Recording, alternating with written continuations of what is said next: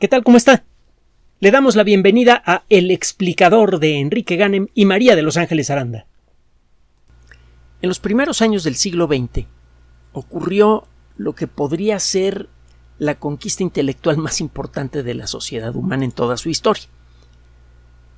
En 1916 es presentada la primera forma razonablemente completa de la teoría general de la relatividad y en poco tiempo algunas personas, partiendo de, la relatividad, ofrecen una serie de herramientas matemáticas que permiten explorar por primera vez en nuestra historia la estructura del universo y por lo tanto su evolución.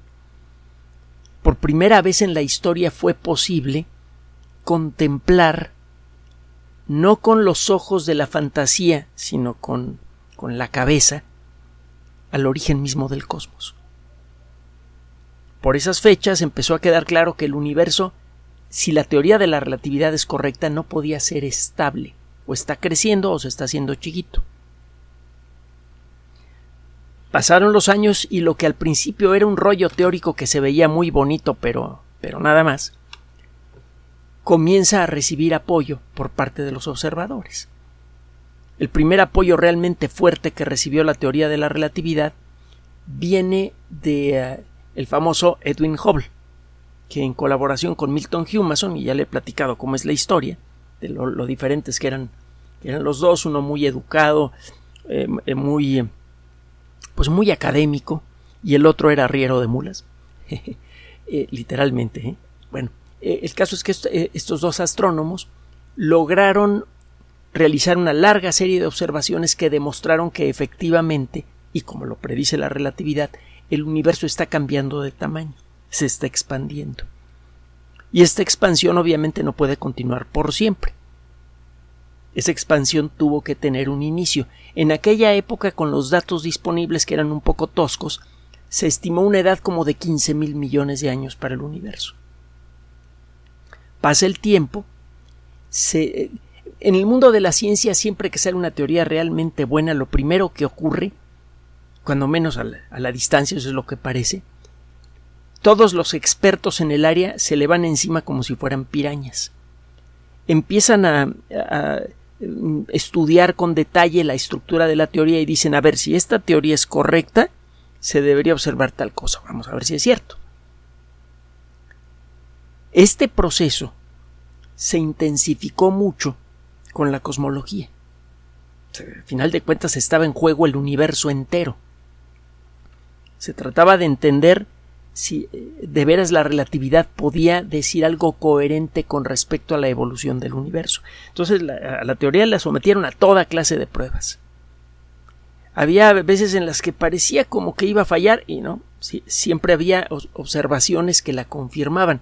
La más espectacular de todas vino en la década de los sesentas, como consecuencia de unos cálculos que por cierto tenían un error aritmético que le costaron un premio Nobel a, George Gamow, fue posible establecer que el destello de energía que acompañó al origen del universo pues no se podría haber salido del universo, ¿verdad? Esa energía tendría que seguir aquí, como el universo ha crecido mucho, lo que fue inicialmente un destello de energía casi infinito se ha convertido en una eh, en, un fondo de energía muy tenue. El universo inicialmente era muy chiquito y estaba cargado con energía, con luz. Empieza a crecer y esa luz se comienza a dispersar en un volumen más pequeño. Como esa luz es una forma de energía, cuando usted concentra mucha energía en un lugar, pues tiene usted mucho calor. Estoy simplificando mucho las cosas. Cuando el universo nació era casi infinitamente caliente. Al ir creciendo el universo comenzó a enfriarse. Y eso hizo que la calidad de la luz que había en el universo comenzara a cambiar. Los objetos muy calientes emiten luz blanca, brillante, intensa, azulada. Al irse enfriando esa luz se vuelve amarilla, luego roja y luego se vuelve invisible. La luz que emite un objeto caliente pero no demasiado caliente es infrarroja. Y si sigue bajando la temperatura, esa luz se convierte en microondas. Bueno, los cálculos de George Gamow indicaban que si el universo realmente había nacido hacía aproximadamente unos 15 mil millones de años del, de, un, un, momento no me gusta utilizar la palabra explosión porque generalmente trae imágenes equivocadas a la cabeza, pero si, el universo nació del equivalente a una gran explosión hace 15 mil millones de años, la energía que eh, había en el universo al dispersarse en un volumen cada vez mayor habría hecho que en la actualidad esa luz que se encuentra en cada centímetro cúbico del universo, incluso adentro de nuestros propios cuerpos, habría perdido tanta energía que ahora tendría una forma muy peculiar. Se trataría de una luz de microondas con características muy específicas.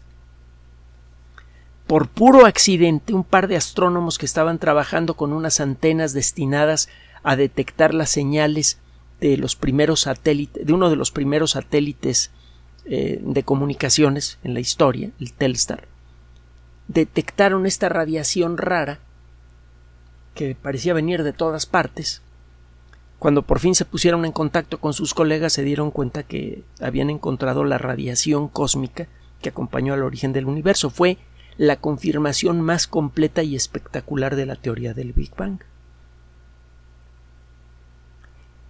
De entonces para acá, la teoría del Big Bang ha sido eh, puesta a prueba una y otra y otra y otra y otra y, eh, y otra vez y ha pasado todas las pruebas. Es por eso que se le tiene tanta confianza. Ahora basta con que no pase una prueba crucial para que se caiga. Una teoría puede explicar perfectamente bien toda clase de fenómenos por siglos, y si llega una nueva teoría bien construida que diga, oye, si se observa tal fenómeno, la teoría anterior es, eh, eh, es inválida, la teoría anterior se va a la... Bueno, si no se va a la basura, cuando menos deja de ser considerada como importante. Ya le he platicado mucho de la teoría de la gravedad de Newton, que por casi 300 años explicó perfectamente el movimiento de todas las cosas del cielo, hasta que llegó la teoría de la relatividad, que podía explicar todo lo que explicaba la teoría de Newton y algunas cosillas más que la teoría de Newton no podía explicar. Entonces la teoría del Big Bang sigue siendo una idea perfectible. La ciencia en ese sentido es una de las actividades más humildes que existen a pesar de la pomposidad de muchos científicos. Eh, uno nunca sabe cuándo tiene una verdad completa.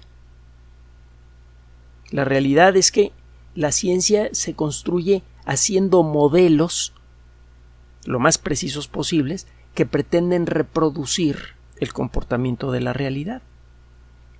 No sabemos si esos modelos realmente tienen un reflejo en la realidad o no, no tenemos una garantía por escrito de nadie. Simplemente mientras nuestros modelos puedan predecir eh, de manera perfecta el comportamiento de una reacción química o el comportamiento de la gravedad o el comportamiento de la evolución, pues las seguimos aceptando y el día en que no puedan, pues las reemplazamos por otra idea diferente la teoría del Big Bang ha soportado todo lo que se le ha. Eh, todas las pruebas que le han aventado. Aún así es una teoría bastante incompleta en muchos sentidos. Hay muchos puntos que quedan vagos. Por ejemplo, el universo es todo lo que existe. Por ejemplo, el universo es infinito. En varias ocasiones ustedes han hecho esa pregunta. ¿Es infinito el universo? No sabemos. La teoría del Big Bang no es lo suficientemente precisa para decirnos si el universo nace siendo infinito. Aparentemente no.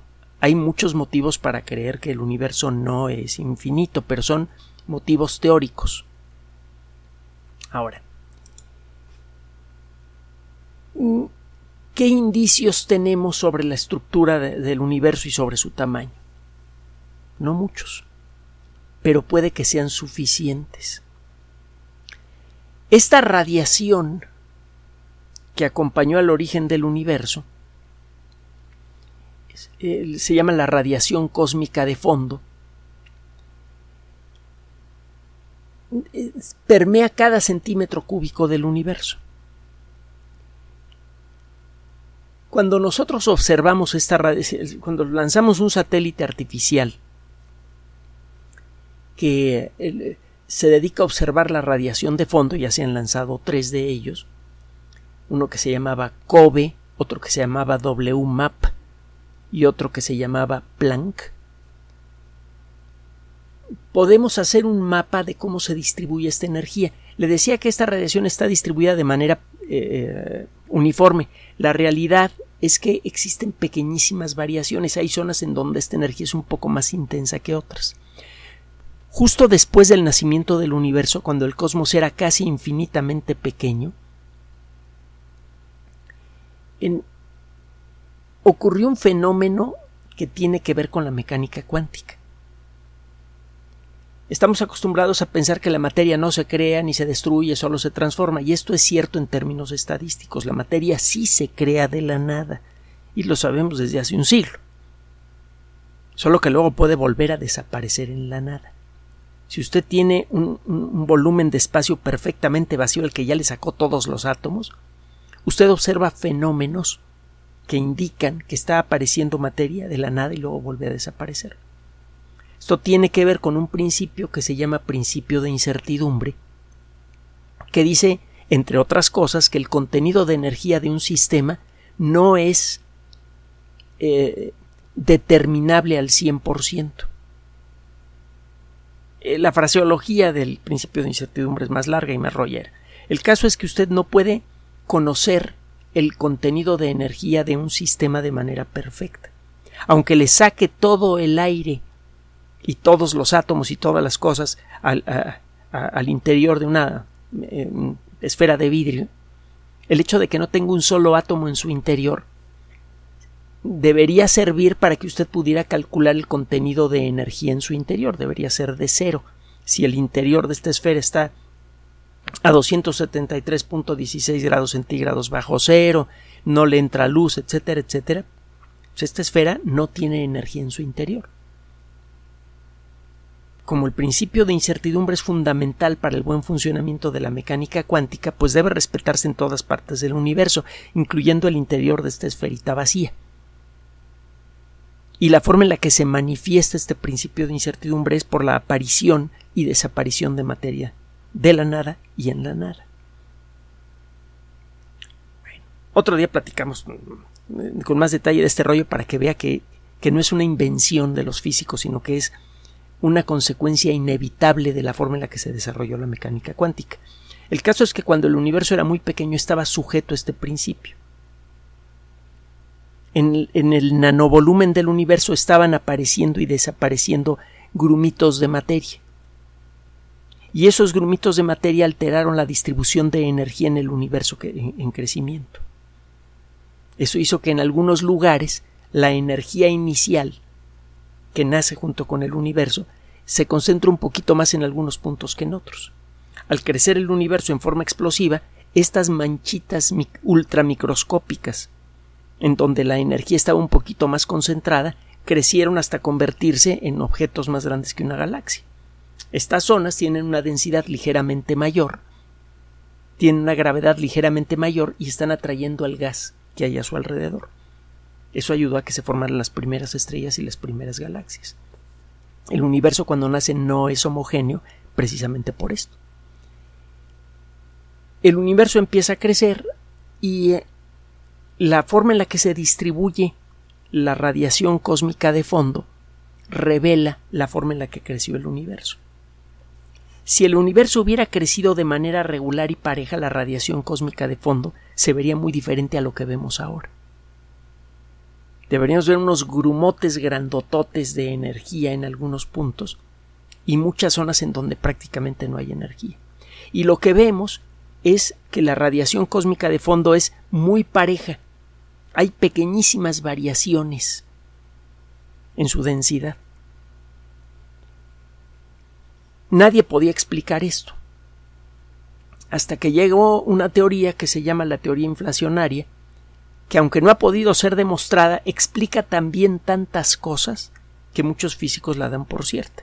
La teoría inflacionaria dice que una cantidad de tiempo evanescente, increíblemente pequeña después del nacimiento del universo, parte de la energía que había en el, en el espacio que se acababa de formar comenzó a descomponerse. Piense usted en un refresco embotellado. Si las circunstancias son apropiadas cuando destapa usted el refresco, al disminuir la presión en el líquido, se descompone la relación que hay entre el dióxido de carbono y el líquido del refresco. Se comienzan a formar burbujas y estas burbujas crecen rápidamente.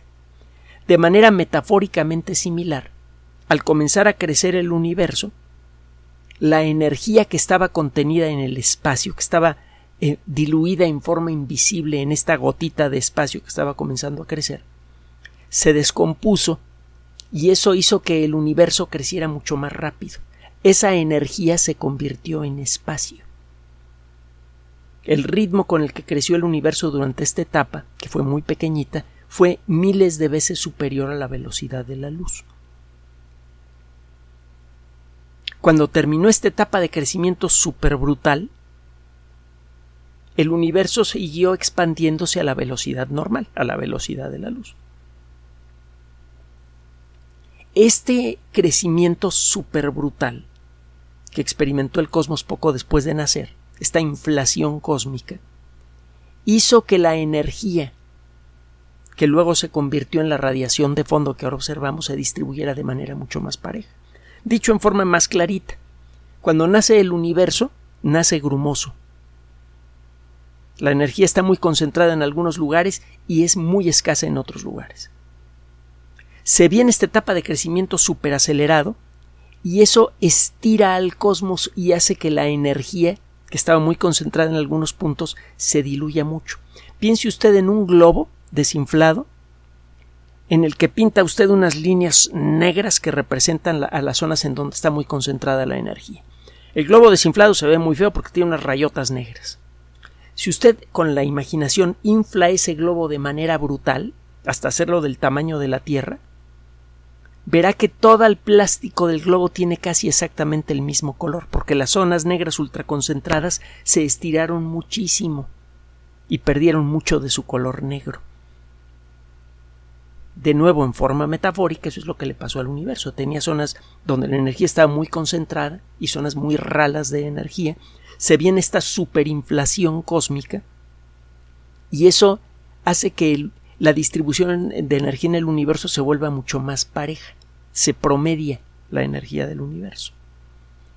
La teoría tiene un montón de, de, seguidores, hay un montón de trabajo teórico alrededor de ella. El autor es Alan Guth, se escribe G-U-T-H, y hay un libro de divulgación incluso en nuestro idioma que se llama El universo inflacionario y el autor es Alan Guth. Búsquelo porque esa es una de las adiciones más importantes que se le han hecho a la teoría del Big Bang desde su origen. El caso es que gracias a la teoría de la inflación podemos explicar por qué el universo es tan homogéneo. Ahora, si la teoría de la inflación es correcta, entonces el universo es, si no es infinito, es escandalosamente más grande que lo, que es en la actualidad. ¿De qué tamaño es la parte que podemos ver del universo en este momento? Bueno, la luz más antigua que llega hasta nosotros, que es la luz del Big Bang, y que fue generada pues, unos 400.000 años, quizás 700.000 años después del Big Bang, pues eh, ha viajado hasta nosotros por 13.000 millones de años. Decir, cuando nosotros hacemos observaciones del cielo, vemos la luz del Big Bang, la energía de eh, esta radiación de fondo, acumulada eh, a lo largo de todo el cielo. Estamos viendo luz que viene de todas partes del cosmos. La luz más antigua que llega hasta nosotros tiene 13 mil millones de años. Las galaxias más antiguas que podemos ver emitieron su luz hace casi exactamente 13 mil millones de años. Y las estamos viendo apenas ahora. Eso significa que el, el radio del volumen del universo que podemos ver es como de 13 mil millones de años luz. Pero falta considerar una cosa. En el tiempo que tardó la luz en llegar desde las galaxias más lejanas hasta nosotros, el universo se expandió. Tardó 13 mil millones de años en llegar hasta nosotros, pero durante ese intervalo el universo se hizo más grande. El diámetro del universo entonces debería ser de 26 mil millones de años luz. Pero como el universo ha crecido desde, desde que salió esa luz de estas galaxias hasta nosotros, parece que el diámetro de la parte del universo que podemos ver es de 46 mil millones de años luz.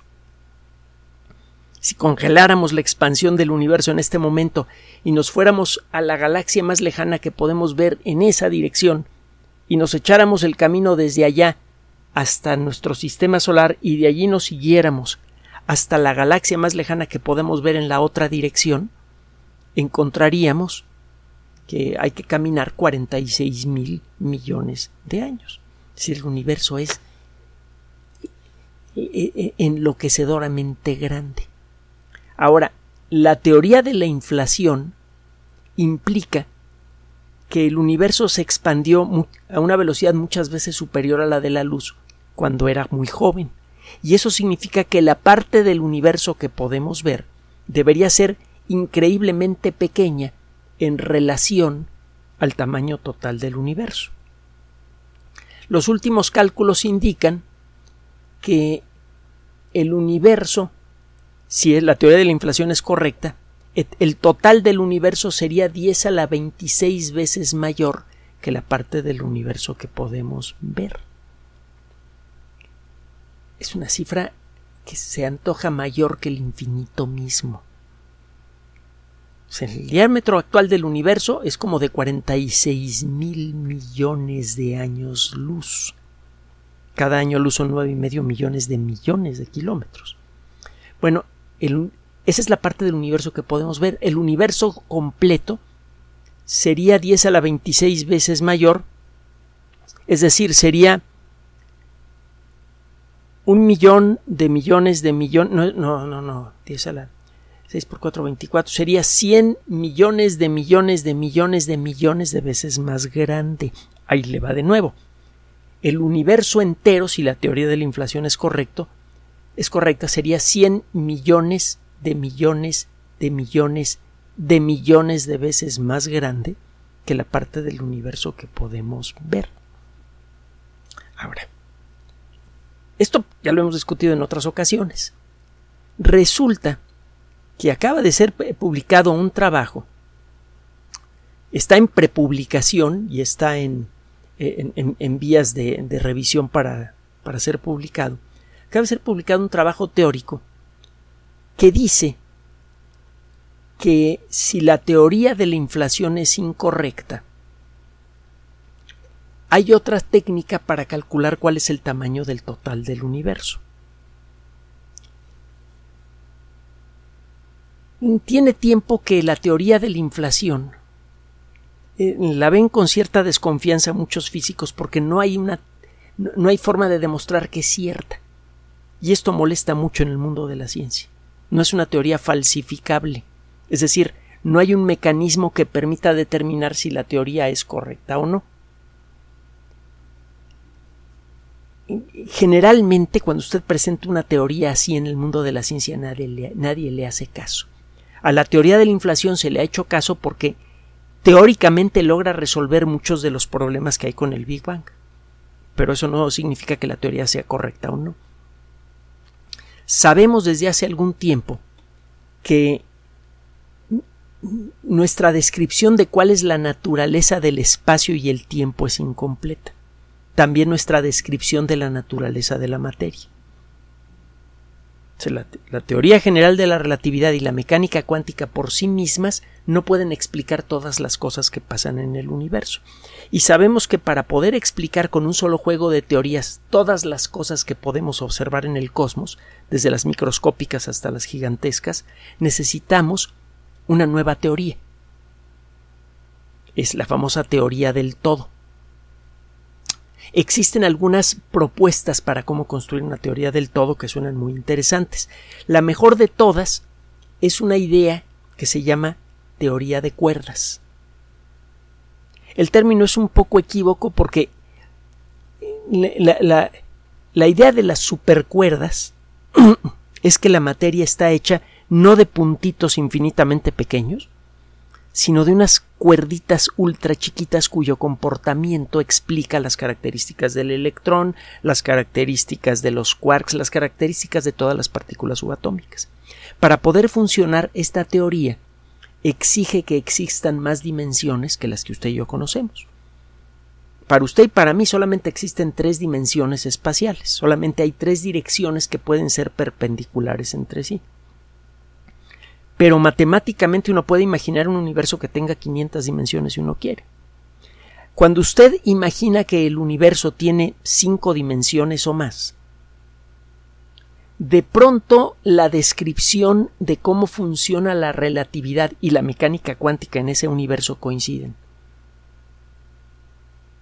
Hay muchos motivos, eh, eh, muchos indicios que sugieren que el universo tiene más dimensiones, no solamente las tres dimensiones espaciales que usted y yo conocemos y la dimensión del tiempo, que sería la cuarta dimensión.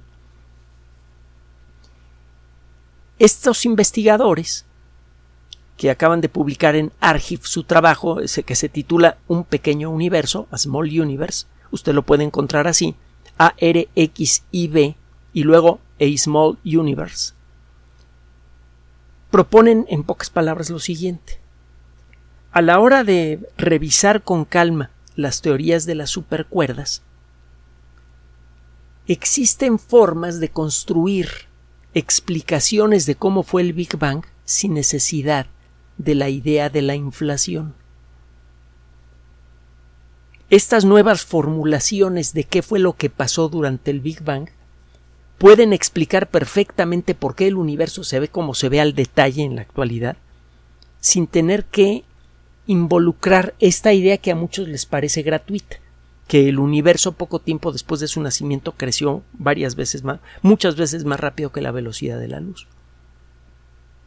Entonces, lo que dicen estos investigadores es que si se logra demostrar que la teoría de la inflación es incorrecta, entonces se podría explicar la estructura actual del universo apelando a la teoría de cuerdas, y como consecuencia de esto, ellos calculan que el universo eh, debería ser el total del universo debería ser unos pocos centenares o unos pocos miles de veces mayor que la parte del universo que podemos ver.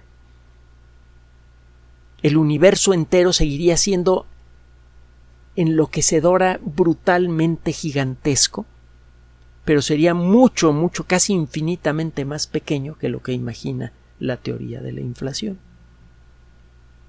De hecho, el universo debería ser quizá como mínimo unas 400 veces más grande, el, total del universo debería ser unas 400 veces más grande que la parte del universo que podemos ver.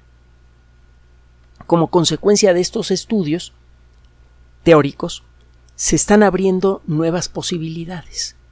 Gracias al desarrollo de los observatorios de ondas gravitatorias, es posible tratar de determinar si la teoría de la inflación es correcta o no. Si el universo de veras pasó por una etapa de crecimiento inflacionario brutal poco después de su nacimiento, ese crecimiento superacelerado debería haber sacudido al espacio de una manera brutal. Esas sacudidas que experimenta el espacio nunca se borran. No se pierden, no, no pasa como las olas en un charco, que avienta usted una piedra, salen unas olitas y luego se pierden. Las sacudidas que experimenta el espacio-tiempo se quedan siempre allí. Si el universo pasó por una etapa de supercrecimiento ultra brutal, eso debería haber dejado una huella de ondas gravitatorias en el cosmos que pronto vamos a estar en condiciones de observar. Si se observa esa huella gravitatoria, entonces la teoría de la, eh, de la, inflación por primera vez sería confirmada por una observación y se convertiría en la teoría aceptada. Si no, si no aparece evidencia de estas ondas gravitatorias eh, eh, peculiares que habrían sido producidas durante este crecimiento inflacionario, entonces la teoría de la inflación se va a la basura. Y entonces esta nueva idea, basada en la teoría de cuerdas, que permite explicar por qué el universo es como es, se volvería la favorita. Esto tendría muchas consecuencias.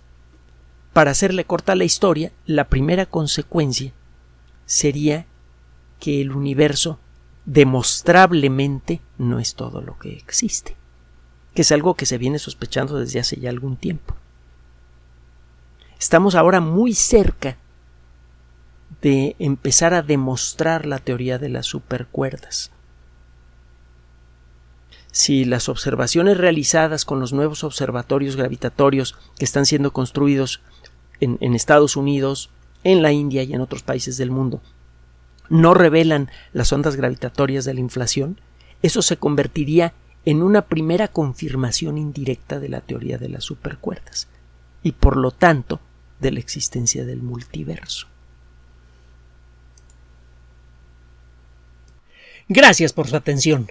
Además de nuestro sitio electrónico www.alexplicador.net, por sugerencia suya tenemos abierto un espacio en Patreon, el explicador Enrique Ganem, y en PayPal, el explicador patrocinio por los que gracias a su apoyo sostenemos este espacio.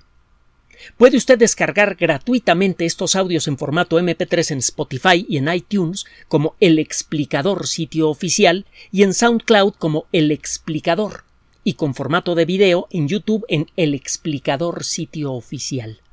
Recuerde nuestras redes sociales de siempre, Twitter Enrique-Ganem y en Facebook Enrique Ganem sitio oficial, El Explicador y los grupos que usted ya conoce. Finalmente, el explicador siempre somos María de Los Ángeles Aranda y Enrique Ganem. Gracias.